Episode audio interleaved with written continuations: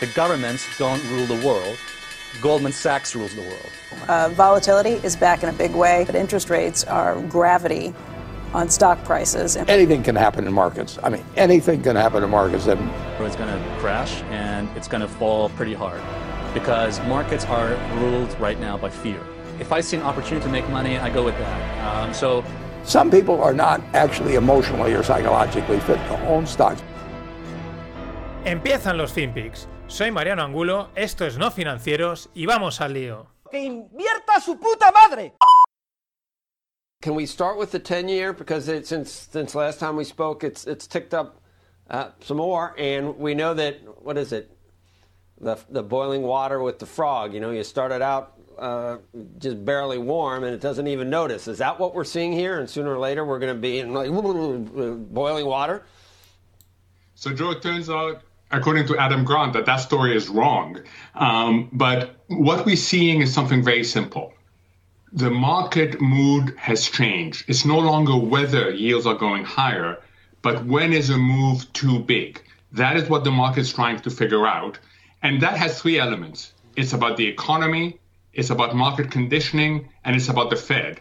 So far, so far, people think that this move is, well, not welcomed, is fine, but keep an eye on it because the faster we, we move, the more you, you're going to destabilize all three of these elements. That's why I've had it as a risk factor that I've talked to you about for the last two months.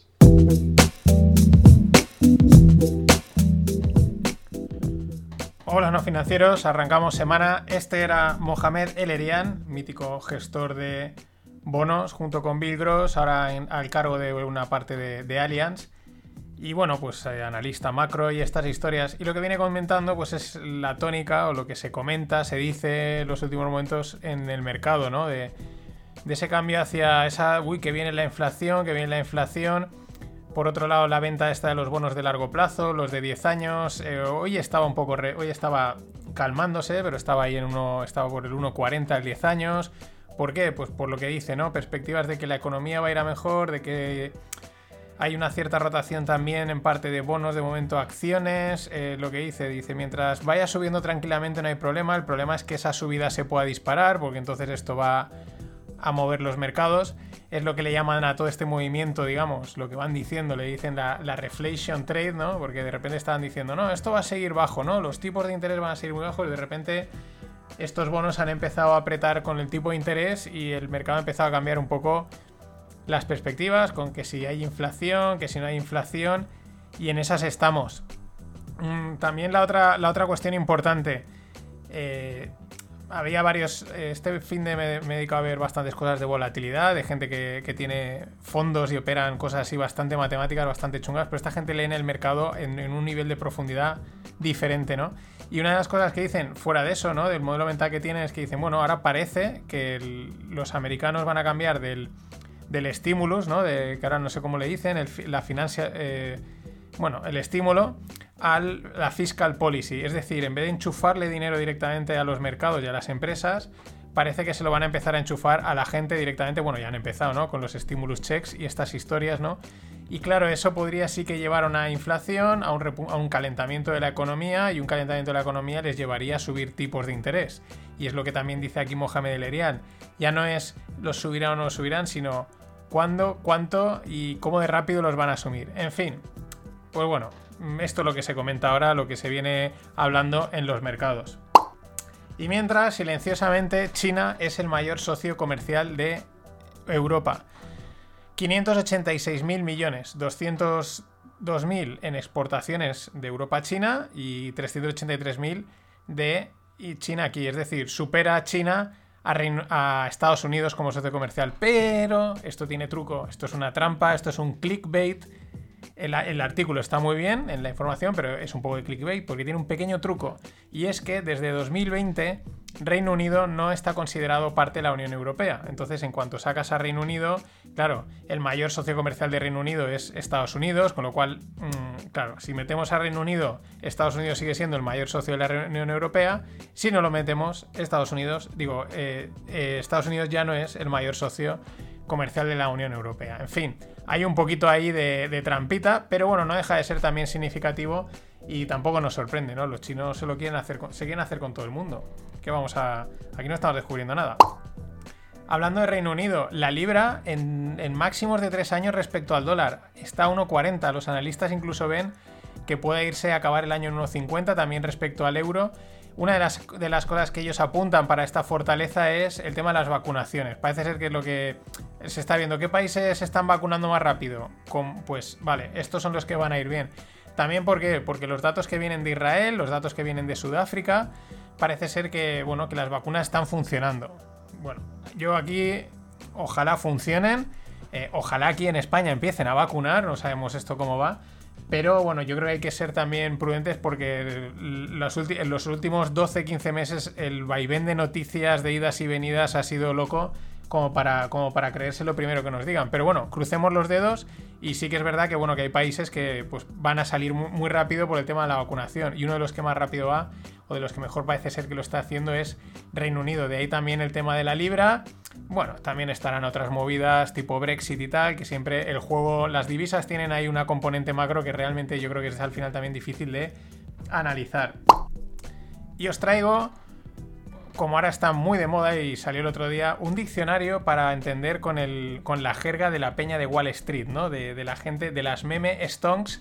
eh, fin, este tipo de, movida que, que ha aparecido con Roaring Kitty, pero yo creo que van a salir más, más situaciones y, y lo vamos a ver más a menudo, para bien o para mal. El otro día también a estos que os digo, eh, gestores de volatilidad hablaban de que habían unos riesgos ocultos ahí o, que no se miran bastante, bastante potentes, pero esos ya los hablaré. ¿Cuál es el diccionario? Bueno, el primero de todos, ¿no? El que todos conocemos, las stonks, ¿no? Mm, eh, acciones que stonks only go up, eso quiere decir stocks, acciones. Eh, la tesis de las, stonks es, bueno, tonto, ¿no? Es como, bueno, eh, viene verano, la gente va a viajar más, compro acciones de, aerolíneas porque suben, ¿no? Es como una tesis muy tonta que simplemente sube porque sí. Pero bueno, otra más, bueno, esta es otra clásica, eh, extraída del mundo Bitcoin, que es to the moon, ¿no? Creer que una acción va a ir al, infinito. Pero ahora vienen otras más interesantes, ¿no? Por ejemplo, Diamond Hands. ¿Esto quiere decir? En manos de diamante, ¿qué quiere decir? Eh, que eres un poseedor, ¿no? Que no, que te eh, que no quieres vender, ¿no? Que tú, tú no vas a vender a cualquier precio y que te mantienes ahí fuerte, ¿no? Igual que están las Diamond Hands, están las Paper Hands, ¿no? Las manos blandas, que son los primeros que a las mínimas pérdidas que aparecen en la, en la cotización venden.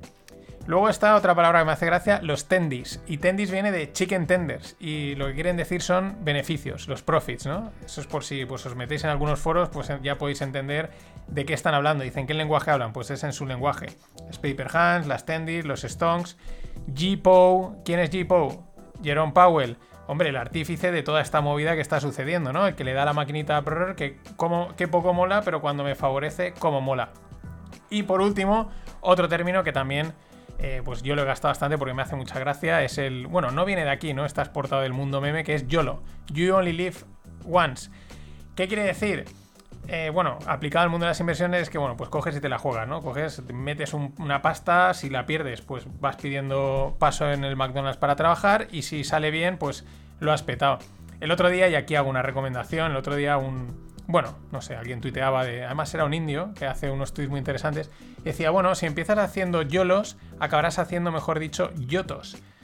Y dice, you only trade once. Es decir, sí, te podrá salir un YOLO bien, pero créeme que el tercero o el cuarto acabarás petando. Es decir, haz un trade, si te sale el primer YOLO bien, retírate y no vuelvas a hacerlo, porque estadísticamente es muy probable que petes. YOLO. Más cosas. Bueno, no sé si lo visteis, pero este fin de semana despegaba un avión, un Boeing 777 desde Denver, en Colorado, y nada más despegar empezaba a perder el, motor, empezaba a caer, cayó sobre una zona residencial, no chafaba un coche tal, pero no mató a nadie. Y está el vídeo, os lo dejo en la newsletter en la que el motor está totalmente incendiado y el avión, pues bueno, acaba, acaba aterrizando, ¿no? Este es un ejemplo, eh, puede ser, puede asustar, pero realmente en los aviones es muy difícil tumbarlos. Tenemos la, idea contraria, pero es, es realmente complicado tumbarlos. Siempre recuerdo cuando estuve en el aeropuerto de Frankfurt, en la sede de Lufthansa Cargo, que nos estuvieron enseñando, viendo cómo despegan los aviones, y había alguno que daba un volantazo en el, eh, daba, un volantazo nada más de saltar las ruedas y enseguida se enfilaba, ¿no? Y nos decían eso claro, te lo dicen los de Lufthansa y qué vas a pensar, ¿no? Pero es verdad que es realmente más complicado de lo que parece. Bueno, las imágenes son espectaculares y hoy Reino Unido ha dicho que, que los motores, eh, bueno, que suspende de momento los vuelos con los Boeing 77 eh, que llevan unos motores Pratt Whitney, unos clásicos. Bueno, más rumores. Lucid es una compañía de, de coches, ¿no? De coches eléctricos, fundada por un ex Tesla allá por 2007. Y el rumor es que va a salir a cotizar a través de la SPAC CCIV. Las SPAC ya sabéis que son, pues eso, para hacer una hipo rápida, una salida a bolsa bastante rápida. Eh, ¿De qué va Lucid? Pues planea sacar un coche de lujo eléctrico por unos 170 mil dólares, que se llamaría Air. Mm, Más cosas interesantes, pues que en un principio, cuando esto empezó en el 2007, se ve que se centraron mucho en las baterías y luego al cabo del tiempo dijeron, hostia, esto, es complicado, ¿no? Y entonces ya se pasaron otra vez a los vehículos. En fin, otro detalle, si veis los... Si veis los diseños, ¿no? Y es una cosa que me llama la atención. Son cada vez todos más parecidos, ¿no? Lo ves y no es que sea un Tesla, pero todos son como Teslas, por decir una referencia, ¿no? Es lo mismo que pasa hoy en día también con muchos coches de, otras marcas, chinos y tal, que, que cuando salen los ves y, y dices, empieza a haber una, pues una convergencia en muchos diseños, ¿no? Y ya si veis los eléctricos chinos que hay tropecientos mil, vamos, no sabes ni cuál estás viendo. Y hablando de chinos, no tan chinos, de lo- los chinos buenos, los taiwaneses, Foxconn. Foxconn es la empresa que hace, eh, suministra pantallas y también componentes y hace los, muchos iPhones, bueno, a, Apple, ¿no? Le hace iPhones. Bueno, pantallas, no, pantallas son los Gorilla, ahora me he liado. Pero bueno, que es un proveedor importante de, Apple, mm, creo, que le, creo que le ensambla los, los iPhones, que ahora me he confundido. Bien, pues también se meten en el mercado de los coches eléctricos y esto es súper interesante. Ellos han sacado, la tienen ya preparada, una plataforma open source de hardware y software para coches. ¿Esto qué quiere decir? Estos son eh, como módulos, ¿no? O sea, tienen ahí como un módulo de ruedas y tal que lo pueden adaptar para cualquier coche, ¿no? Y también de software y luego con, con upgrades, es decir, como una marca blanca, como módulos de marca blanca para los coches. Me ha parecido súper interesante. Y planean, o sea, estos están metidos también en todo, mucho ojo con estos taiwaneses, planean introducirse en el 10% de los coches eléctricos, ¿no? Es decir, tela, ¿no? Muy interesante, sobre todo también interesante para los que dicen que Tesla es una empresa de software. Si fuese una empresa de software, yo creo que Tesla desarrollaría este tipo de, concepto, ¿no? Que lo puedan utilizar otras, otras marcas, ¿no? Y como un estilo, digamos, un componente marca blanca o algo así.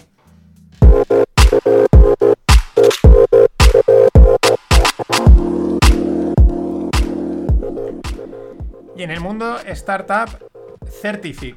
Certific es una nueva startup de Taaver Hinrikus. ¿Quién es Taaver Hinrikus? Pues es un estonio, por el nombre diría pues finlandés, estonio, por ahí está. Es el fundador de TransferWise y TransferWise. Madre mía, qué mal me ha salido. TransferWise. Es ¿Y qué es Certific? Pues Certific es una aplicación para ayudar a hacer test COVID a distancia, ¿no? Tienen médicos y tal, te sacan un resultado para que tú te puedas hacer el test, eh, todo bien hecho, con un certificado. También planean sacar eh, test, vender packs de test de antígenos muy baratos, muy rápidos, y la idea es que con ese certificado, pues a ti te permite hacer cosas, viajar, etcétera, ¿no? Ese tipo de movidas. Y mucho ojo, porque esto va en la línea de lo que se comenta por ahí, o no se comenta mucho porque asusta, que es el pasaporte, ¿no? El pasaporte sanitario, tú estás eh, vacunado de cosas, tú estás bien, tú entras, ¿no? Es decir, más restricciones, más control de la población. Y estos van en esta línea.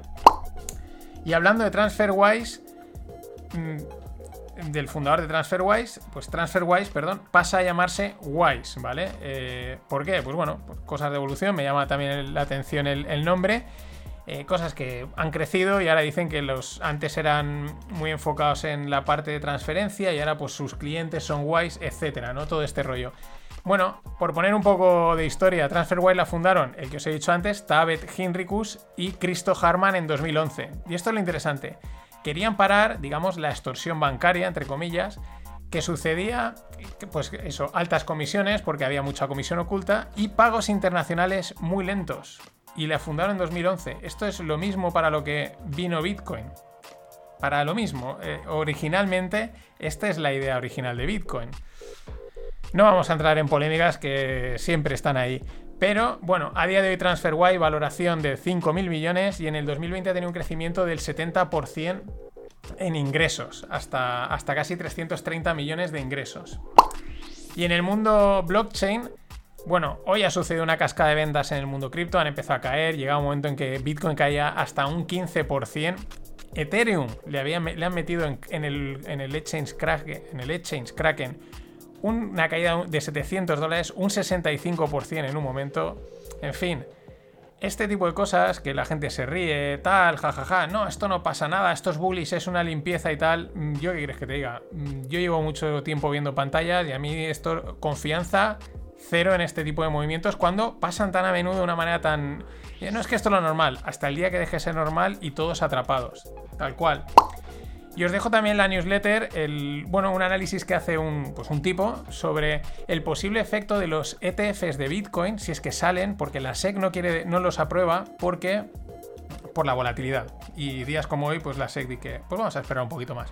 Pero bueno, eh, que podía tener en los fondos cerrados tipo de Grayscale, QBTC, ¿no? Que son fondos que lo que hacen es que captan, y un poco, digamos, lo que hace el, logo de Sailor con MicroStrategy, ¿no? Captan dinero y compran Bitcoin, ¿no? De tal manera que es como una artimaña así para tener como un fondo, eh, una especie de, Bitcoin. Y claro, lo que explica es que si se aprobasen los ETFs, en, Canadá se ha aprobado uno, pues muchos de estos inversores que acuden a Grayscale, a QBTC o incluso a las locuras de Sailor, pues dirán, pues yo para qué quiero tener el dinero. O sea, el ETF me da mucha más flexibilidad, mucha más liquidez, ¿no? Es más fácil entrar y salir. Así que podría haber una rotación de este, de este tipo de fondos que se llaman close-end a los ETFs. Interesante.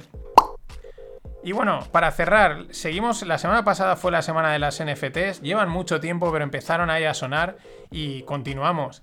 El Nyan Cat, no sé si lo conocéis, es un, gato ahí que está hecho como con forma. con, con píxeles y tiene una cola que es. Mm, que es un arco iris y bueno, es una fricada de estas de internet. Bueno, el viernes por la tarde salía que estaba la primera oferta para venderlo en, NFT estaba en 25.000 dólares. Acabó cerrando en una venta de 600.000 dólares el Nyan Cat. Es una locura lo, de los NFTs, pero ahí estamos. Más cosas. Otro pelotazo NFT. En este caso, Mika Johnson, un exjugador de la, de la MLB, que es un artista, ha, ha recaudado 1,4 millones vendiendo un millón de piezas de un vídeo que ha hecho, que es pues como un, un niño con un casco espacial que va andando. Ahora mismo es una locura, ¿no? Pero nos apunta hacia dónde puede ir el mercado del arte, el mercado de los coleccionables desde un punto de vista digital. Hasta tal punto de que también os dejo en la newsletter una página web que se llama NFT Fee, que te permite colateralizar préstamos con NFTs. Es decir, tú aportas tus NFTs y con eso colateralizas, te permite pedir un préstamo. Esto es lo que viene, señores. Hasta mañana. I lost over $11,000 in the market today. Today was absolutely brutal, absolutely crushing. Tesla couldn't hold on to any resistance, couldn't find the floor. Apple couldn't find the floor. What is going on?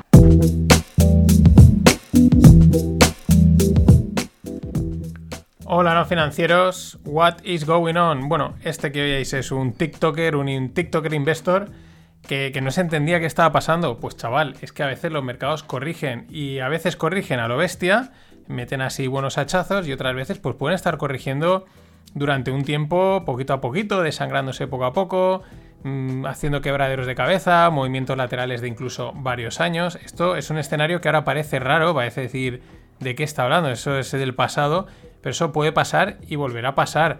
Pues claro, estamos acostumbrados a que las cosas solo suben, solo puede subir y sube, y sube y sube, y claro, de repente pasa lo de estos días y what is going on. Bueno, pues what is going on. Tesla le estaba cayendo hoy, llegaba a tocar los 620 pelaetes. Eh, vamos, una, podríamos decir una carnicería desde los 800. No ha llegado a los 900 dólares el máximo, pero bueno, en 800 estaba 800 y pico hace unos pocos días y bueno, le han atizado sobre todo a bastantes tecnológicas. Prácticamente todas, incluso las grandes, pero también muy concentrado casualmente eh, en las de en las de Cathy Wood, en, en las de ARK, ¿no? En las growth stocks, este tipo de cosas. En fin, nada, esto hay que observarlo, hay que ver a dónde va. Eh, también os digo que ahora está aún no ha cerrado el mercado, pero mm, ha rebotado por el americano. Hoy, por sorpresa, el, IBEX se ha defendido bastante bien. Bueno, este tipo de situaciones vienen bien para, observar fortalezas y debilidades en el mercado, ¿no? Cuando, cuando todo va bien, todo va bien, pero cuando las cosas se ponen así un poquito que asustan, está muy bien ver cuál demuestra fortaleza, cuál demuestra debilidad, ¿no? Y eso, eso es una información muy buena. ¿Qué es lo que parece que está pasando? Lo que se comenta, pues esa rotación entre el growth y el value, eh, yéndose quizás empezando a mover dinero a sectores más tradicionales como por ejemplo la banca, se habla, eh, electricidad, consumo, etcétera, un poco porque si las subidas de interés. Bueno, estas cosas que se dicen, que como tampoco tenemos más información, pues de alguna manera las tenemos que coger con pinzas porque a saber realmente la jugada que están haciendo cuál es. Pero bueno, todo apunta hacia ahí. Datos de, de, bueno, decía de growth, growth stocks versus value. Bueno, las growth stocks son las empresas que tienen crecimiento, eh, principalmente han sido las, son las tecnológicas últimamente, muchos beneficios, no reparten dividendos, y las values son más tradicionales, que si la banca, eh, las eléctricas, el consumo y tal, está- están más establecidas, es difícil a lo mejor que crezcan muchísimo, ¿no? De una manera muy rápida, ¿no? Es uno de los debates que hay en la comunidad inversora, value versus growth. Hay quien dice, a mí no me abres de rollo, empresas buenas, sean growth o sean value. Bueno, para gustos los colores. Pero el dato cuál es? Este último mes ha sido el peor mes para las empresas growth, podemos decir prácticamente barra tecnológicas, el peor mes desde el año 2000. Que fijaros, ¿eh? son 21 años, el peor mes, eh, bueno, perdón, en comparativa versus al value, ¿no? Es decir, en los últimos 21 años, mm, el growth se ha comportado muchísimo mejor que el value. Y ahí está. Otro dato, el Infinity Q es un fondo de volatilidad que, eh, de estos americanos que ha parado los reembolsos porque son incapaces mm, de calcular su NAV, su Net Asset Value, ¿no? El decir, bueno, cuánto vale mi fondo, ¿no? Para poder repartir dinero. ¿Qué pasa? Que es un fondo de volatilidad, estos fondos hacen estrategias bastante complejas y las cosas se pueden poner tan complejas que no sepan realmente... mm, no sepan, pues eso, hacer el mark to market que se le llama, ¿no? Oye, eh, lo que tengo, ¿cuánto vale hoy a mercado? Esto puede ser simplemente pues una cosa anecdótica, puntual, o también, pues bueno, hay que también es interesante porque en la anterior crisis, pues hubieron algunos hedge funds que esto les empezó a pasar un poco antes de que, de que bueno, de que las cosas se fuesen de madre, ¿no? Porque no es mm, este tipo de movimientos no empiezan así de golpe cuando hay un- una, gran, una gran corrección, un gran viaje, sino que bueno, empiezan a haber indicadores. Pero ya digo, ¿eh? con pinzas, esto no quiere decir nada, pero también contar lo que a veces pasa, que no se pagan calcular, oye, lo que tengo, cuánto vale. Pero yo creo que hay muchas más empresas que les pasa, pero cogen el Excel, le meten un factor y dicen, "Bah, mete eso y para adelante. Y otro dato curioso de los mercados. El petróleo, además, enlazándolo con el fin de pod pasado de metales y energía, el petróleo está en un backwardation de un dólar. Es decir, el rolo, el rollover, no confundir con el YOLO, sería de un dólar. Bueno, esto luego siempre a veces el mercado se ajusta, luego otras veces, pero bueno, ha habido momentos que eh, tenía un dólar que prácticamente podemos decir, llegado el rolo es casi dinero gratis, ¿vale? Con, ya sabéis, estos son estrategias de, de gente profesional, pero este tipo de cosas pasan en los mercados y molan bastante. Y bueno, los, ingleses, la peña de Reino Unido, ya empiezan, claro, como están empezando a estar bastante vacunados, ya están empezando a mirar con muy buenos ojos al veranito, las vacaciones, y parece ser que las agencias de turismo eh, los últimos días están teniendo una actividad muy buena por encima, o sea, la mejor en el último año. También parece que las reservas de vuelos están empezando a repuntar, es decir, esto están diciendo, guau, esto va de perfecto, cervecita, playa, jamoncito, ojalá. Porque aquí, como vamos a nuestro ritmo, ya veremos si hay acuerdo para que esta gente llegue, no, se les dejará entrar, etcétera. Al mismo tiempo, hoy una reputada viróloga española decía que, va a venir una cuarta ola. Bueno, pues si ya no hay dos sin tres, pues tres sin cuatro, ¿cómo va a ser? Y siguiendo con el tema de la vacuna, Bolsonaro pide a Pfizer que se en, Brasil eh, pide a Pfizer que se responsabilice de los, de los posibles efectos adversos de la vacuna. ¿Y qué ha dicho Pfizer? Que nanay. Que ellos no se, responsabilizan, ellos ponen la vacuna y que si luego hay algún efecto adverso o pasa algo, pues, pues bueno, mm, ellos no tienen nada que ver, ¿no? Bueno, esto siempre puede ser, también hay que decirlo que Bolsonaro pues es bastante polémico, populista y puede haber ahí un poco de, de notoriedad pública, por así decirlo, pero también no deja de llamar la atención que, que no se quieran responsabilizar. Pero claro, a ver si quién se responsabiliza de unos efectos adversos en una vacunación masiva. Y siguiendo en Brasil, Petrobras, la compañía de petróleos brasileña, caía ayer un 22%, hoy estaba rebotando. ¿Qué pasa? Pues que los precios del petróleo están muy altos y Bolsonaro ha solicitado cambiar al CEO y poner a un militar. ¿Qué sucede? Que tienen una duda, el fuel pricing dilema en, en Brasil y yo creo que en muchos de los países productores de petróleo desde siempre. Controlar el precio o no o dejarlo a libre mercado, ¿no? Y ahí es donde está el tema. A lo mejor no les mola por la razón que sea los precios altos del petróleo y ese es el dilema. Bueno, pues el intentar cambiar al CEO, un 22% cae ayer Petrobras. Nada más y nada menos. Cuando el petróleo está subiendo, claro, está en 60 y pico y se habla de que a, de que a los 70, 75, en fin, me parece también que están viniendo muy arriba. Y New Jersey, el estado de allí de, Estados Unidos, lógicamente, aprueba el uso de marihuana con motivo recreacional, es decir, con motivo de risas, de echarse unas risas. Este es un salto ya, ¿eh? No es por cosas medicinales, enzimas puntuales, no, no. Te lo, pues igual que te haces una cerveza, te puedes meter tu porrete de marihuana. Lo interesante es porque eh, ahí silenciosamente, y esto me recuerda al podcast, y le mando un saludo a José Manuel, que el otro me escribió, que hicimos en el Bazar de la Bolsa de las no noticias del 2020 y quizás esta estaba pensando que es una que, se pasó, se me pasó comentar, tampoco la tenía anotada, como poco a poco, ¿no? El, se va aceptando, se van... Se les va dando, eh, pues eso, mm, aprobaciones legales a, la marihuana y, por otro lado, ya lo he comentado, yo creo que a los psicodélicos y a todo este tipo de drogas que van a ser, sobre todo la clave, mucho más aceptadas de lo que realmente son, porque también tienen fines terapéuticos y de risitas. Hombre, las risas siempre son terapéuticas, ¿no? Y Telefónica vende su red de fibra óptica en Chile por mil millones al fondo KKR y utilizará 400 de esos mil millones para reducir deuda. Ojo porque mm, Telefónica lo tonto lleva haciendo ya en el último año creo que me viene así rápidamente unas dos, tres operaciones por lo menos de venta de infraestructura de telecomunicaciones y parte de la venta la han dedicado a ir reduciendo parte de la gran deuda que tienen, ¿no?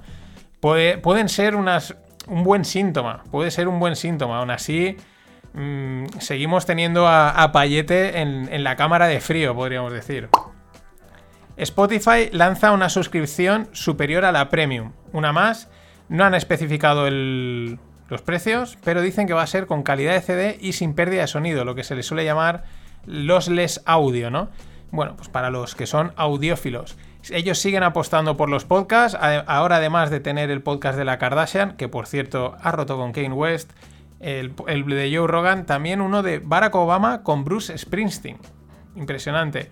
Y van a apostar también por la suscripción de podcast, ¿no? Estilo Evox, ¿no? De pagar por algunos eh, audios o por algunos podcasts y tal. En fin, esto es la apuesta que llevan por este, por este formato es enorme.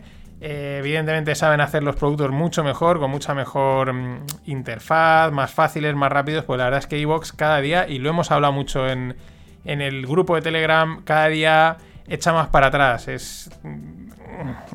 Le cuesta. Lo que pasa es que de momento en España y Latinoamérica es el principal.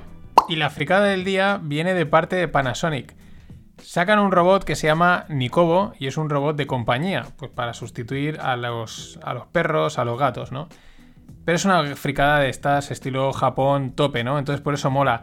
Es una bola, del tamaño de una bola así no muy grande, eh, con textura de, de, ¿cómo se dice? De calcetín, ¿no? Entonces la caricia y así pues es como agradable y encima amortiguada, ¿no? Tiene como un muelle interno y es una bola redonda totalmente, tiene una cola y, entonces habla, ¿no? Le hablas y te habla ¿Cuál es la gracia? La gracia es que para imitar eh, lo que hacen los animales de compañía, que muchas veces es molestar, ¿no? Tú estás trabajando y el animal viene ahí a, darte, pues a marearte, pues este hace lo mismo, este de repente te habla o de repente coge y se tira pedos. Tal cual. Se tira pedos y entonces qué guay, ¿no? Me, estaba aquí súper concentrado y el, el Nicobo este me ha sacado mi concentración, pero qué guay que me hace compañía. Os lo dejo en la newsletter, es divertido porque es japonés. Pero bueno, estas cosas nunca se sabe, ¿eh? Igual acabamos todos con un, con un Nikobo andando por casa.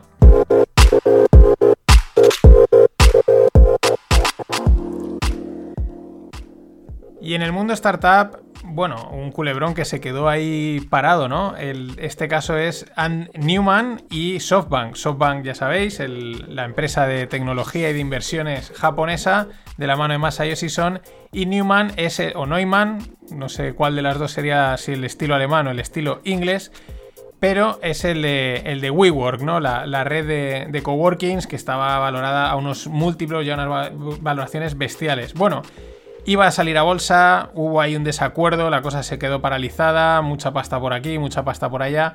Parece que hay acuerdo.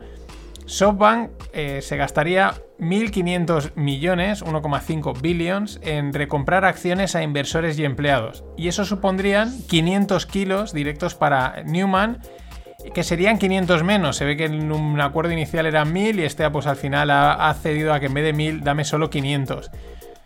Y bueno, esto en teoría también allanaría el camino hacia salir a bolsa de esta empresa. Yo creo que este Newman es un genio de, vamos, un vende humos que te cagas, pero vamos, espectacular. Pero oye, ahí está, con 500 quilates y los que se ha llevado. Y bueno, un estudio, os lo dejo en. Os lo dejo también en la newsletter, que comentan en un post de Big Water Funds. Big Water Funds son los que están detrás de Indexa Capital y es un estudio sobre las startups. Y está muy interesante, porque da resultados, por un lado esperados, pero por otro lado sorprendentes. Bueno, eh, según la media, según lo que se suele percibir, ¿no? De emprendedores, startup, gente joven, tal, ¿no? Bueno, pues según la percepción que transmiten los medios de comunicación, porque al final cuando alguien levanta una cierra una ronda o la levanta, mm, pues eso se publica y tal y cual, pues según esas estadísticas de eso, la media de los fundadores estaría entre los 30 y 35 años. Pero ¿qué pasa? Que luego hay otros que no salen en los medios porque no levantan rondas, por etcétera. Bueno, según la realidad sería que no son 30-35 años, digamos más bien 30-31 la media, sino serían 42 años. Pero ahora viene lo más interesante, porque aquí también se analizan, pues oye, eh, qué características hay que tener para tener éxito, ¿no? En relación a la edad, a la experiencia. Bueno, la media de los fundadores que han tenido éxito en sus startups, éxito es que las han vendido, han salido a bolsa o han llegado a tener un tamaño potente. La media de los fundadores de ese tipo de startups estaría en los 47 años. Pero lo mejor es que esa probabilidad de éxito va creciendo con la edad, hasta los 60. Es decir, los fundadores con 60 años tienen más probabilidad de fundar en startups de éxito que los de 47 y que los de 30. Luego ya a partir de 60 decae totalmente. Supongo que será también porque a partir de los 60 ya mucha gente ya dice, mira, yo ya me retiro, ¿no? Pero no deja de ser curioso, ¿eh? A los 50 más probabilidad de éxito que a los 45. A los 60 más que los 50. Es decir, no hay edad, no hay edad para emprender y no es sinónimo de fracaso, sino todo lo contrario. Aquí apuntan eh, de una manera muy inteligente es que quizás esta probabilidad aumenta también porque, claro, estos de estos fundadores de más de 50 y por ahí, pues ya digamos, como suele decir, los tienen pelados y uno, a lo mejor ya tienen muchos ahorros, con lo cual no necesitan tanto dinero para arrancar la empresa, pero quizás la otra condición que, que puede que, estén, que esté ahí indirectamente metida es que no acepten las cláusulas de inversión o los precios de compra que les ofrecen los, los inversores, ¿no? Es decir, ya son listos dicen, no, no, tú aquí te quieres quedar con más de lo que tocaría. Muy interesante. También es interesante, eh, bueno, el rango de experiencia. Dicen que la gente que tiene entre 0 y 2 años de experiencia en la industria en la que están invirtiendo, emprendiendo, tienen la misma probabilidad de éxito. Si tienes más de 3 años de experiencia en esa industria, tienes más probabilidad de éxito. Pero ojo, tampoco nos flipemos. La probabilidad de éxito de los de 0 a 2 años de experiencia es 0,13% y la de los de más de 3 años de experiencia 0,21%. Es decir, esto sigue siendo muy complicado. Experiencia en el sector, es decir, si montas una startup de deportes, pues que hayas trabajado en el sector de deportes.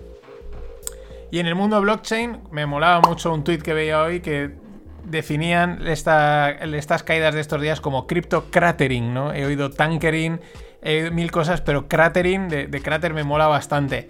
Bueno, Bitcoin llegaba a caer a los 44, venía de, los 54 que cerró ayer, un buen viaje con el resto de las, de las shitcoins pues acompañándole, en fin. Nada que no fuese esperable, veremos a ver por dónde continúan los tiros, porque ya digo, por contra del mercado, el mercado de acciones y las tech stocks han tirado para arriba.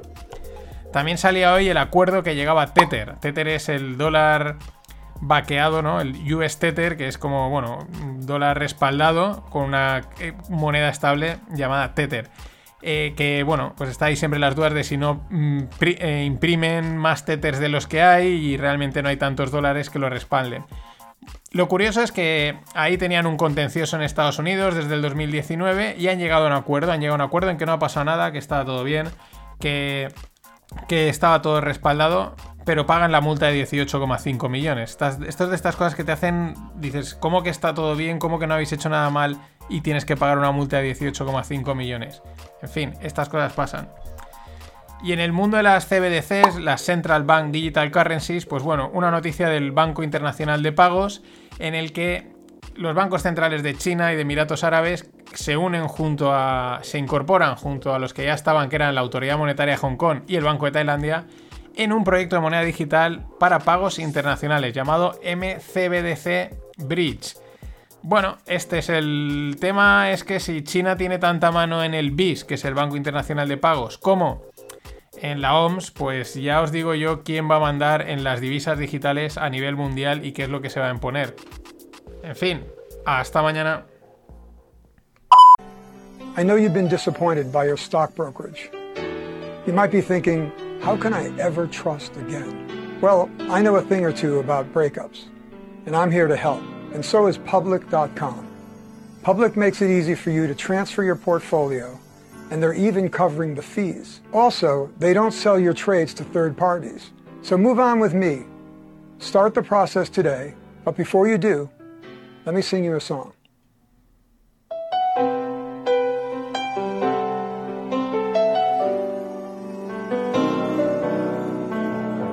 Could hardly believe it.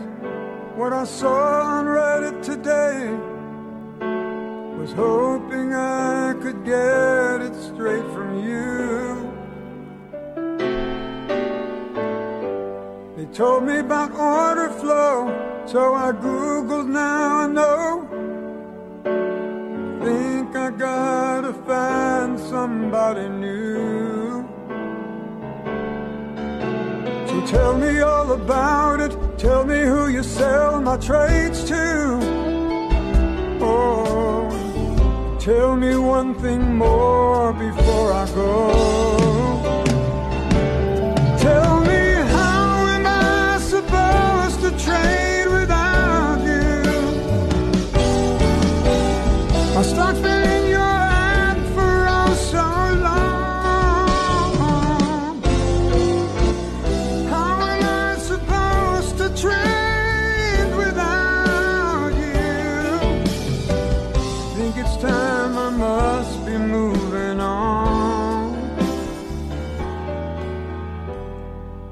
Transfer all my stuff and I'll be gone.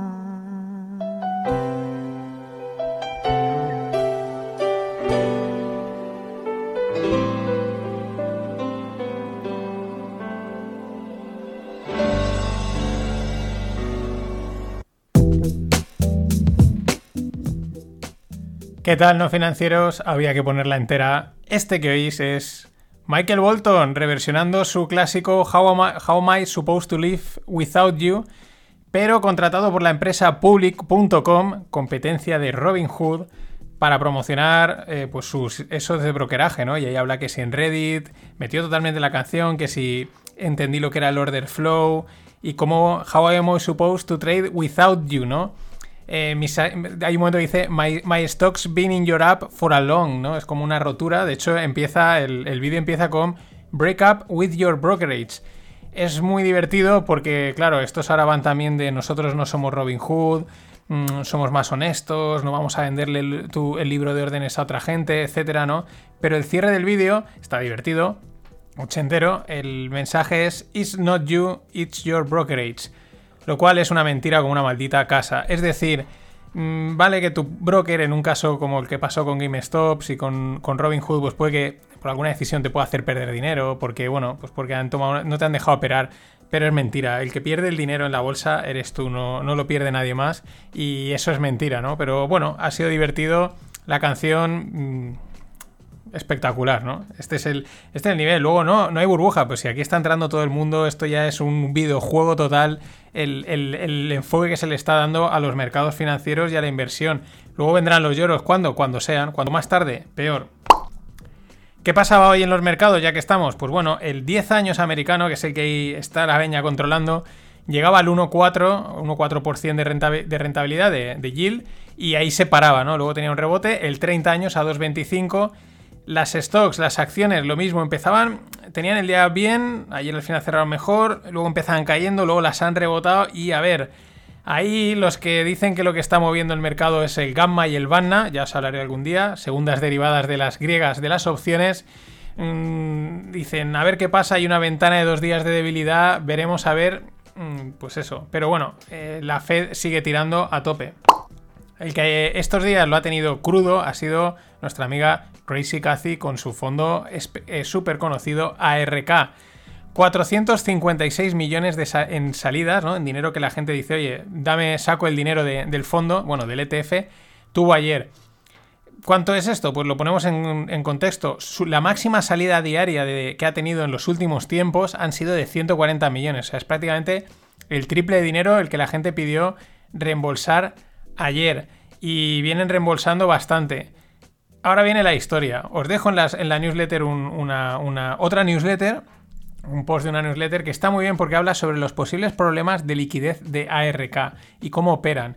Es decir, ¿Qué es lo que hace ARK o cuál es la filosofía? Además, dicho por eh, eh, Crazy Cathy, es que en un momento de tensión, porque se ve que ya lo hicieron en, marzo del 2020, en un momento en el que las cosas caen, ellos lo que hacen es que dicen, nosotros vendemos los activos más líquidos, es decir, los Apple, los Facebook y tal, que tienen, son acciones de mucha capitalización, de mucha liquidez, eh, vendemos y con eso, eh, pues bueno, eh, liquidamos posiciones que la gente nos pide sacar pasta, pero también aprovechamos que las acciones menos líquidas que tenemos caen más y entonces las recompramos más baratas. Y claro, aquí la gente tiene memoria y dice, mucho ojo, porque lo que estás haciendo es cargando de iliquidez tu fondo. Si estás vendiendo acciones líquidas por acciones por, a cambio de comprar acciones ilíquidas, no las haces más líquidas. Estás cargando de, liquide- de iliquidez. ¿Eso qué quiere decir? Que como las cosas se pongan complicadas, te va a costar más venderlas y las ventas se aceleran. De hecho, digo lo de la memoria porque parece ser que hay un fondo llamado Bootford Capital con sede en UK que ya le pasó esto. Hacían esta estrategia, no, no pasa nada, lo tenemos todo controlado. ¿Qué puede salir mal? Y tuvieron que suspender los reembolsos en su momento y acabó cerrando. Además, en ese mismo post apuntan, os lo estoy destripando, así que ya no lo tenéis que leer, es lo bueno de escuchar esto. mm, Apuntan que en la web, yo no me había dado cuenta, pero en la web de ARK no especifican el cuál es su jefe de riesgos, lo cual es sorprendente para el mundo de las inversiones. Y dice que en el mundillo son conocidos por contratar a gente sin demasiada experiencia. En cualquier caso, Tesla ayer lo que hacía era comprar em, esto compraba, compraba más Tesla y más Spot. Eh, pero estaba cayendo. Es un poco ahí, ahí hay un poco de contradicción. Ahí me suena un poco a lo que hacen últimamente algunos gestores de un lado y otro del charco, que es eh, como hacen los entrenadores de fútbol, ¿no? Cuando les dicen, oye, que tu sistema no funciona y ellos, R que R, pues no, pues mi sistema va a funcionar, ¿no? En fin, riesgos que hay en el mercado siempre. Esto también tiene otra segunda derivada. Es impresionante, ya lo comenté, pero eh, vas descubriendo más sitios que lo que hacen es seguir a ARK, ¿no? No solo en foros como estilo Reddit, que también comentaban que van detrás de Tesla totalmente, o sea, son, están moviendo mucho Tesla desde Reddit, sino páginas web. Hay una aplicación que te dice en ARK qué acciones entran, qué salen, hay otra más que se llama Lucid, etcétera. Y claro, esto tiene un efecto de segundo orden. Hay mucha gente que no invierte en, en ARK. ¿Qué es lo que hace? Seguir lo que hace en ARK. Con lo cual, una, una cascada de ventas o de salidas de ARK va a generar fuera de ARK también el mismo efecto cascada, ¿no? Así que eso también hay que tenerlo siempre en cuenta, ¿no? Mm, son los tiempos que corren.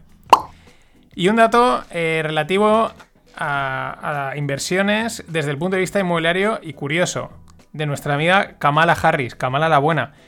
En el 2004 se compra una casa en San Francisco por 489 mil dólares.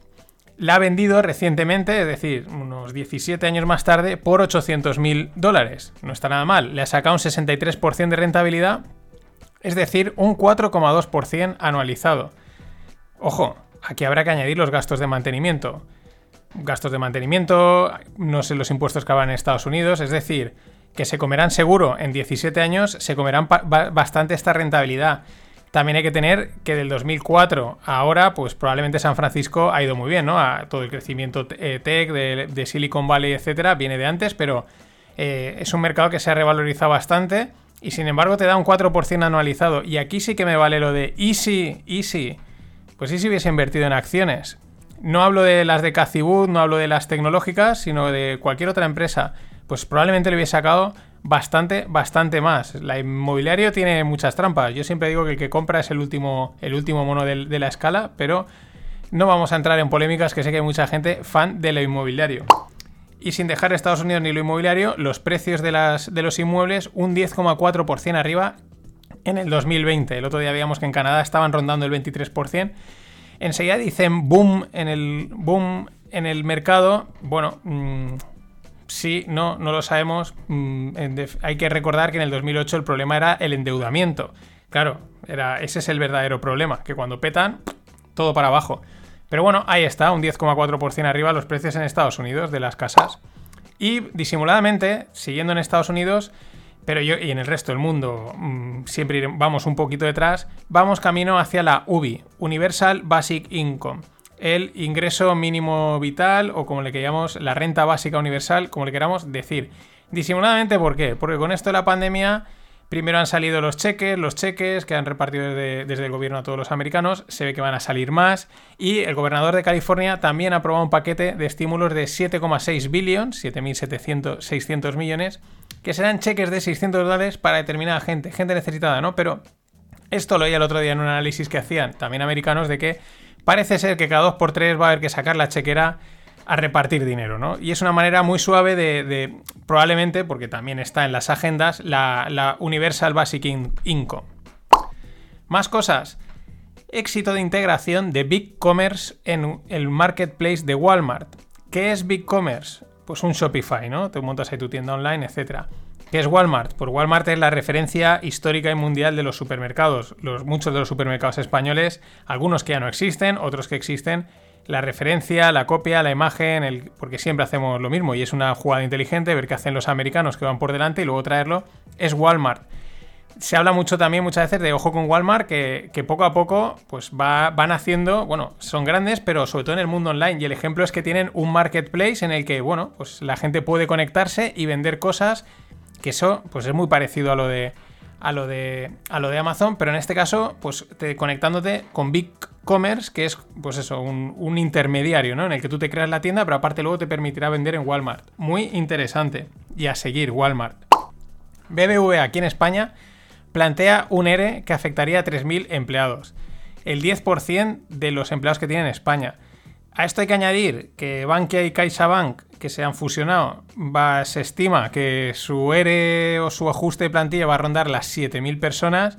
El Santander ya publicó otras 3.000 y el Sabadell otros 2.000. O sea, unas 15.000 personas en la banca, fuera. Es duro, eh, es duro, pero pues no sé lo que hay entre unas cosas y otras, pero la verdad es que es duro porque estas son empresas serias, o sea, empresas serias son, pero digo, sólidas, ¿no? Que molaría que no hicieran estas cosas, pero es que los tiempos y en la banca tienen que adelgazar a tope.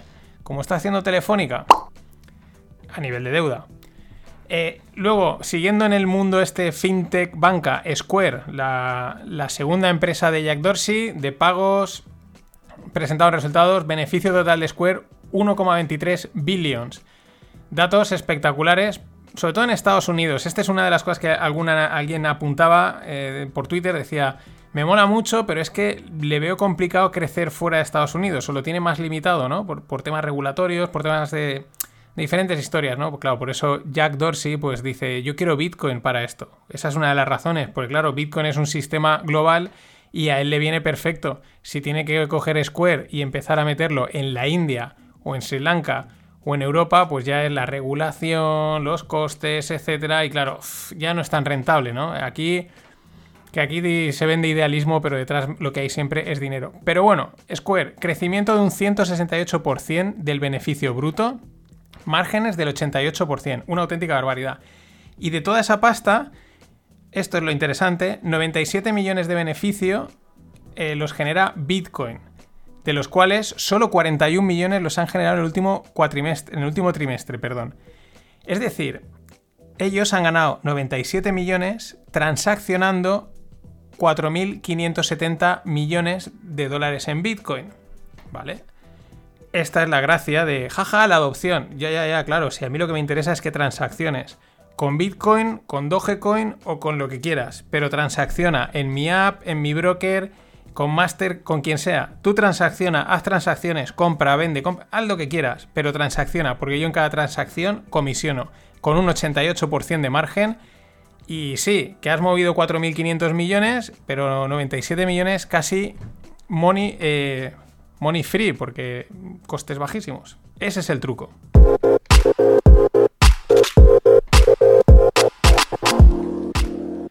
Y bueno, en el mundo startup últimamente no menciono rondas, voy buscando siempre pues startups divertidas o que planteen también ideas innovadoras, porque al final siempre pues es un poco, está levantada esta ronda, está levantada esta ronda, hay tantas, mm, molaría también mencionarlas, pero también mola traer ideas por si alguien las quiere replicar.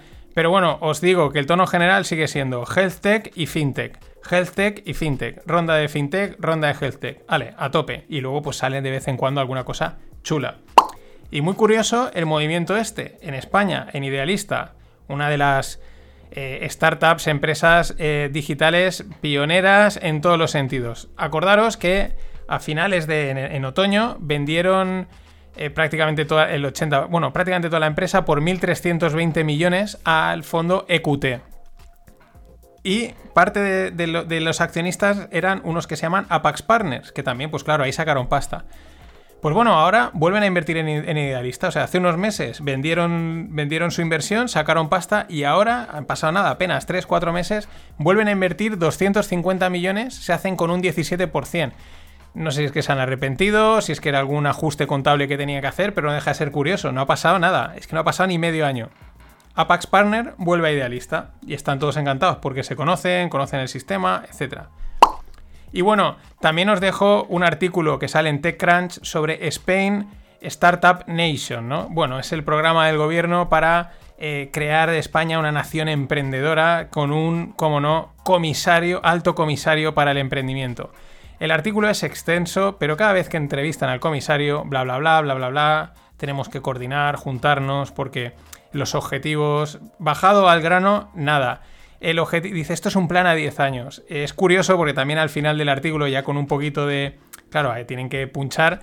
Eh, entrevistan a, a, Michot, creo que es Sacha Michot, que es uno de los, de los de Globo, de los fundadores, y dice, no, claro, el que dice, no, sí, sí, a mí me parece todo esto muy bien, lo que pasa, dice ahí ya, es que esto me parece que es un plan que va a haber que desarrollar legalmente a mucho largo plazo, ¿no? Lo típico, lo típico de... Además que no cuadra con el mundo startup. El mundo startup no quiere decir que las cosas lo peten rápido, pero, pero al final tardan tiempo, pero son rápidas, ¿no? O sea, se hace mucho, muy rápido. Y tú vas a plantear un programa que va de comisiones y comisiones. Vi el otro día el, listado de propuestas y eran todo comisión de tal, comisión de tal, comisión de tal. Todo menos hacer lo que, lo que toca. Facilitar, eh, bajar impuestos bajar impuestos para que los primeros años se pueda funcionar sin tener unos costes de impuestos muy altos y luego ya se cobra lo que sea. Pero en fin, seguiremos a verlas pasar.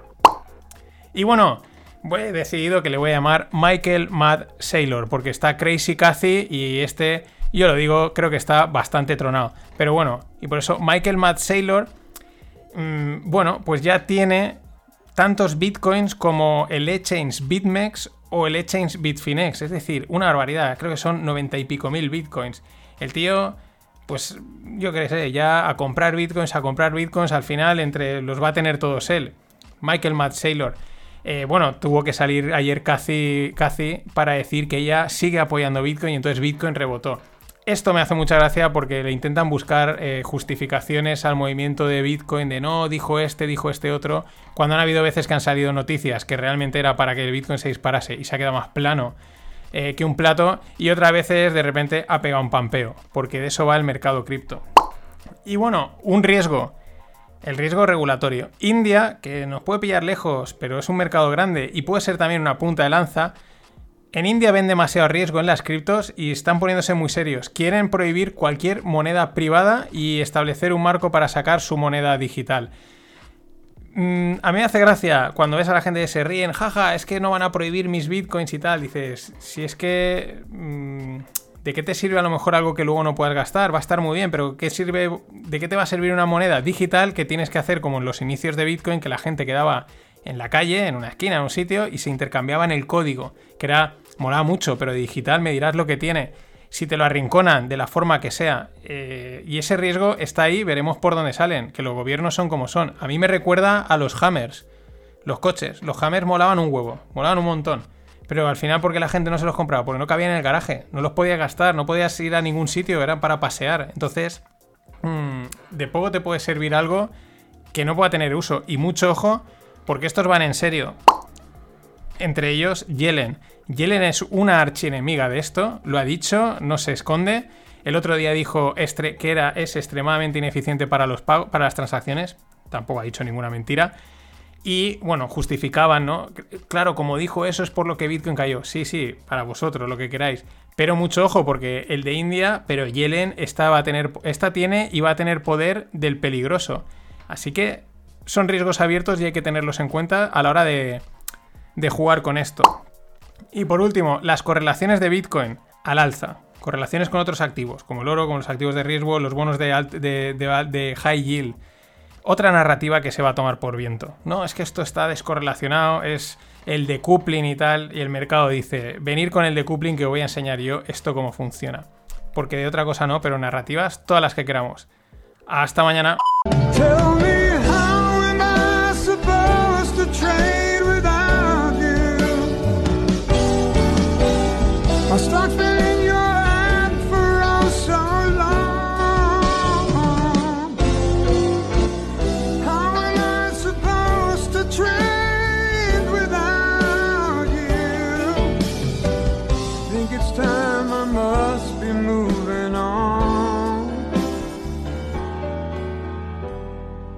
Gonna transfer all my stuff and I'll be gone.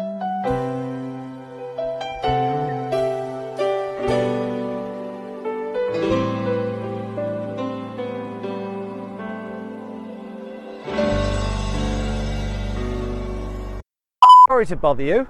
Can we just ask you how happy you're feeling right now? I'm bloody miserable, actually. Pubs are shut.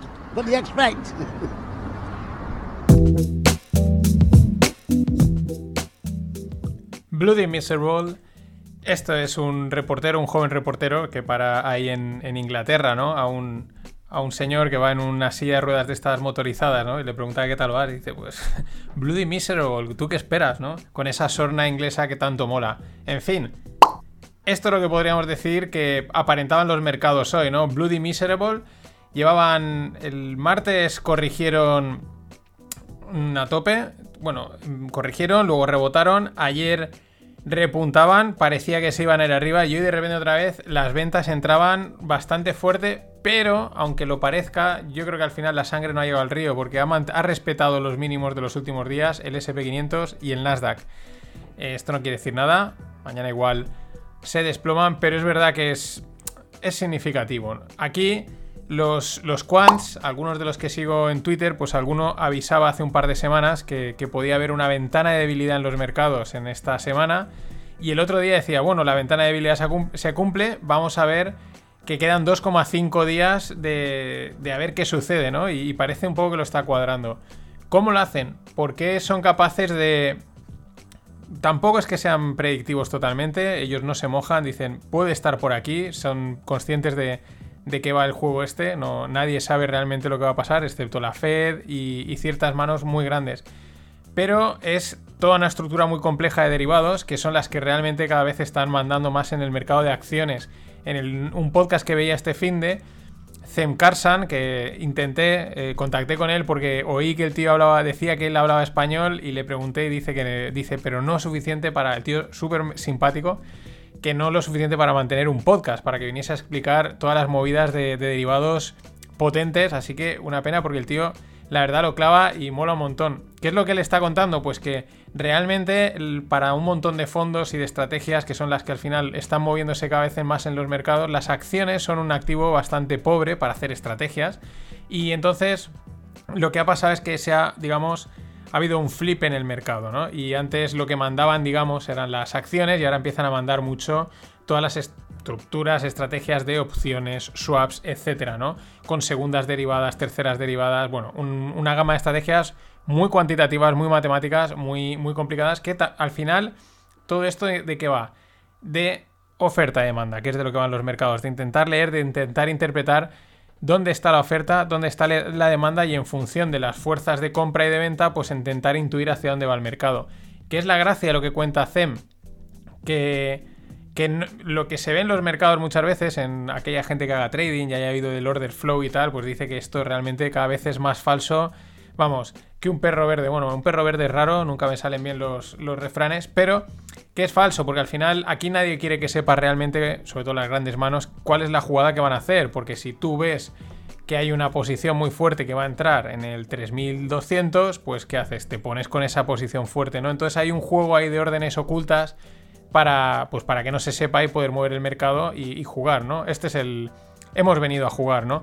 Pero bueno, este Zenkarsan, por ejemplo, una de las cosas que el- ellos están haciendo es a través del mercado de opciones leer los flujos de órdenes, las posiciones que al final tienen todos los, todas las grandes manos para cubrir el delta, que es la dirección del mercado. Ahora esto tiene que ver con GameStop.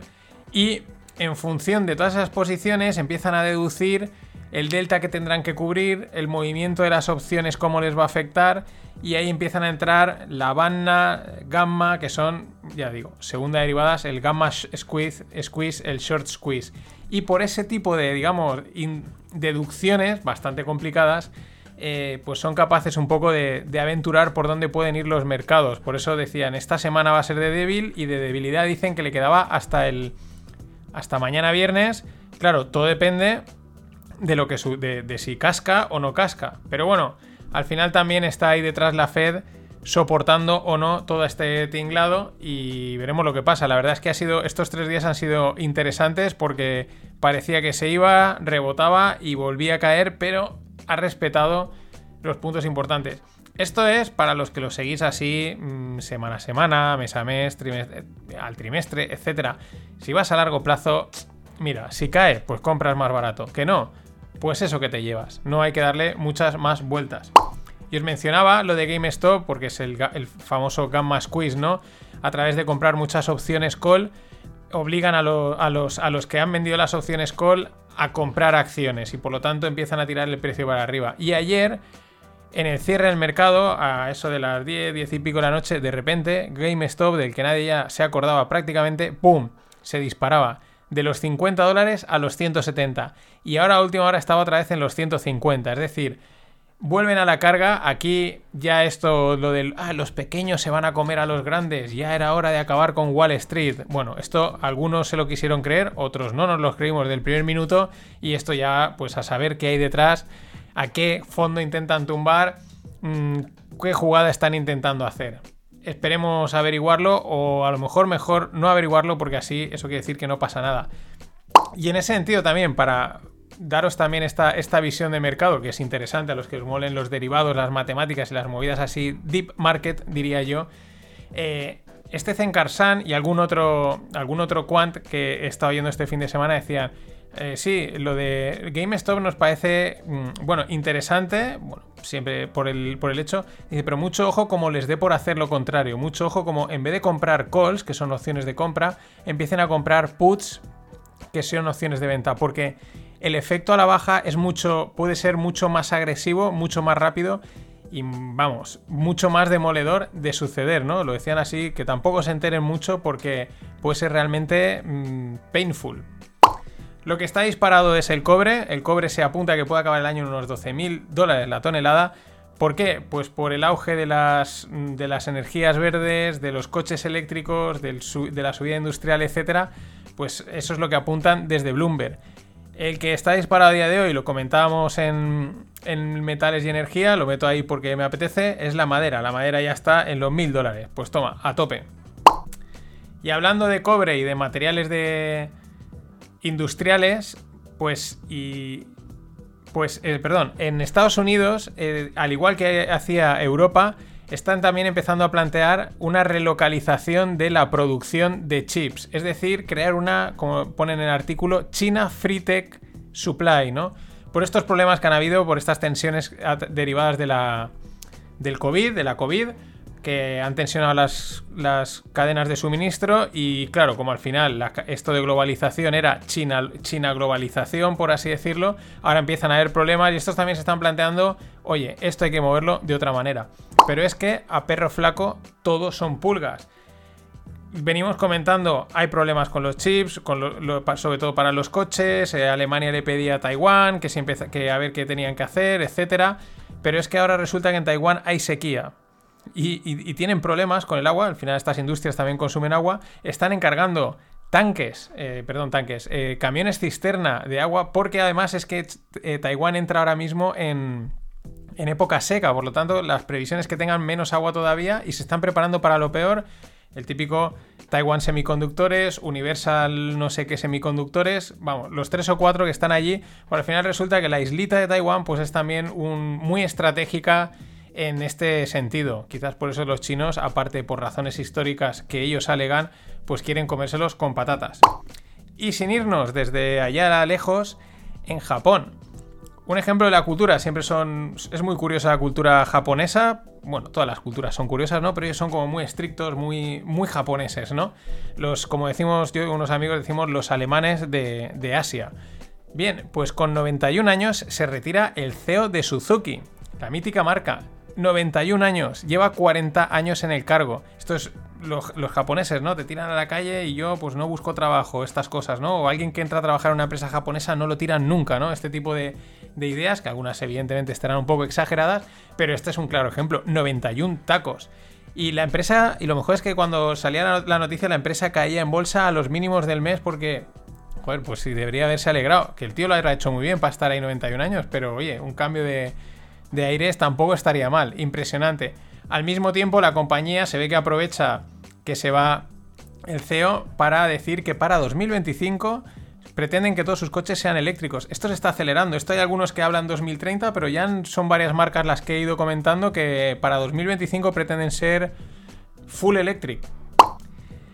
Y United Airlines, la aerolínea, autoriza la venta de 37 millones de acciones. Los buybacks. ¿Qué son los buybacks? Eh, recompra acciones, ¿no? Las, las empresas con parte del dinero que ganan dicen, bueno, vamos a comprar acciones de nuestra propia compañía, lo cual es siempre polémico porque puedes estar quitando acciones del mercado y así hacer que suban las empresas o su propia, la propia cotización. O también, ¿por qué no? Porque le estás, te estás endeudando, le estás pidiendo dinerito a la Fed, aunque sean a tipos muy bajos, para comprar acciones. Es decir, un juego un poco a veces truculento.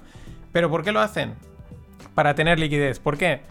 Porque tampoco tienen muy claro el tema este de los aviones, de los vuelos, aunque ahora se esté diciendo pues que si el, la apertura en abril, en mayo, etcétera, todo el mundo a la calle, esto no va a pasar nada. mm, estos no lo ven del todo claro.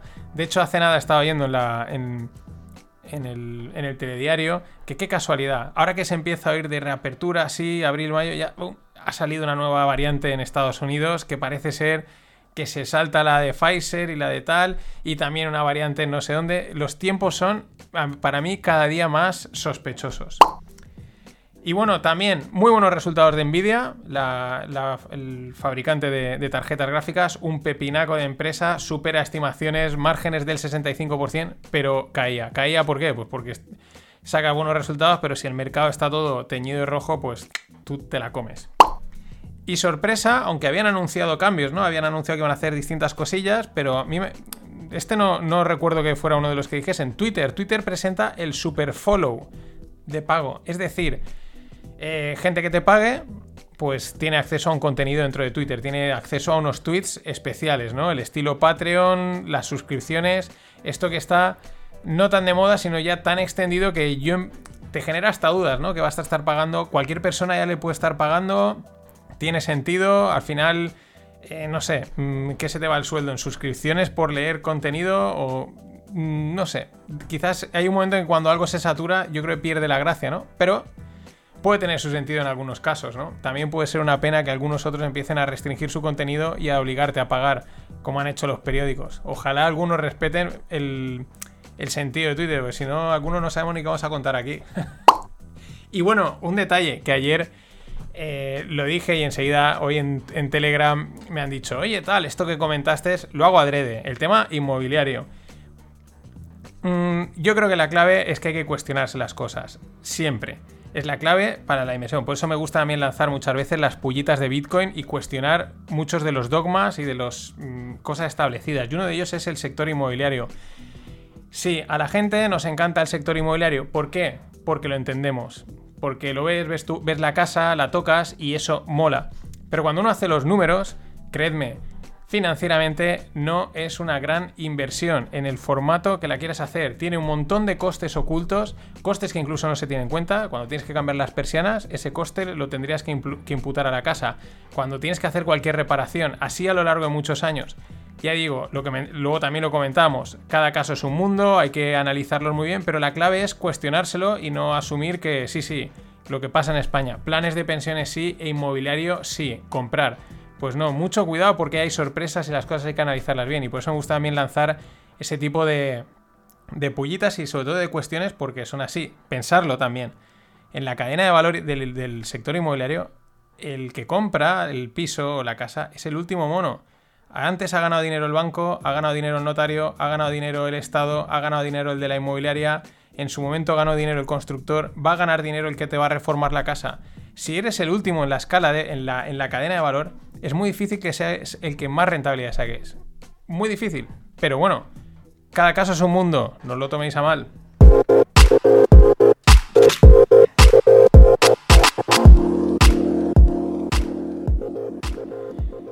Y en el mundo startup me ha sorprendido ronda para Wallapop, el el e-commerce de segunda mano, eh, marketplace de segunda mano de aquí de España, uno de los mm, épicos, ¿no? Míticos. Pero me ha sorprendido, bueno, rondaca de 157 millones de euros, pero me sorprende la valoración, 690 millones. Es una pasta, pero yo pensaba que iba a ser, iba a estar ya en los mil millones. Se lleva mucho tiempo hablando, guau, la valoración es total, ¿no? Tenía mucho nombre y al final, fijaros, ronda de 157 millones para una valoración de 690. Ahí han soltado prácticamente eh, así un 25% de la empresa, un poquito más, han tenido que soltar. Es decir, hayan apretado. Curioso. Y luego ha salido también, bueno, Coinbase, la pongo aquí porque es una mezcla ya entre startup, blockchain, ahí está. Es una de las hipos de las salidas a bolsa más esperadas porque, bueno, el volumen de negocio que tiene detrás es, impresionante. Han sacado la, el feeling, ¿no? El, el documento que han presentado pues para, para el tema de inversores, ganan en 2020, han ganado 322 millones frente a los 30,4 que perdieron en 2019. 43 millones de usuarios, 1.200 millones de ingresos. Pero siempre tiene un dato curioso. ¿Cuál es el dato curioso? Tienes que, se ve que tienen que indicar factores de riesgo, ¿no? De cara a la empresa, al negocio. Factor de riesgo es, han indicado la identificación de Satoshi Nakamoto o de, la persona o personas que bajo seudónimo desarrollaron Bitcoin o la transferencia de los bitcoins originales, de los, bueno, originales no, los iniciales, los primeros que se minaron, que son, ahora no sé, pero son más de un millón seguros, y claro, eso están ahí paralizados, y claro, eso, mm, eso si se saca a la venta, pues siempre que se han salido esa movida alguno, han habido caídas, ¿no? Pero es curioso el, riesgo de descubrir a Satoshi que sigue siendo en el anonimato, no se sabe quién es. Y bueno, ayer la Fed se cayó, ¿vale? Se cayó, eh, todo el sistema de pagos que habían entre. Que, circulan por ahí, se cayó. Ojo, porque todos estaban ya. Ja, ja, ja, veis, esto se ha caído. Que con la Fed también cayeron varios exchanges. Varios exchanges se quedaron sin poder operar, entre ellos Coinbase, eh, Gemini o Gemini, que son los de los Winklevoss, o Kraken. Esto es un ejemplo de lo integrado que cada vez está más el mundo fiat y el mundo cripto. No, aquí no hay, salvo que estés en el ostracismo de voy a una esquina e intercambiamos cripto con un código de papel, cada vez esto está más, más eh, integrado. Dato interesante, la Fed transacciona 3, o sea, este sistema de pagos y de transacciones transacciona 3 trillones de dólares al día. ¿Vale? Bien, pues nos quedamos con 3 trillones de dólares al día. Ethereum, que han sacado también, están avanzando mucho en el tema de las transacciones, el año pasado facturó, eh, o sea, transaccionó 2,1 trillones de transacciones en 12 meses. Fijaros, eh, o sea, lo que hace la Fed en un día, pues la eh, Ethereum el año pasado lo hizo menos de eso en un año. Pero es verdad que en el último, en el, esperan que para este primer cuatrimestre, porque están mejorando en este sentido, ya transaccionen 1,6 trillones, lo cual estás aún lejos de la Fed, estás, te faltan aún 90 días para llegar a la Fed, pero muy por encima de lo del año pasado, para tener ahí órdenes de magnitud. Y seguimos con los Niftis, porque los NFTs, Niftis, porque dan, dan mucho juego. La semana pasada hablaba, se iba a subastar un NFT de un tal Beeple en Christie's. Pues bueno, un NFT de este tal Beeple se ha revendido, es decir, en, el mercado secundario, por 6,6 millones. Toma, toma, toma. Lo tenéis en la, en la newsletter, la verdad es que está chulo, es interesante el concepto del arte, o sea, tiene ahí un punto digital, está guay, es yo creo que reivindicativo, ¿no? Crítico de estos, pero 6,6 millones. Esto es lo que viene, señores. Hay Rogle, Rogle espacial y eh, fin de pod, y si no los finpics, y si no el Rogle, y si no el fin de pod, y si no los finpics, y así hasta el fin de los días. Pasadlo bien. Always look on the bright side of life. Always look on the light side of life.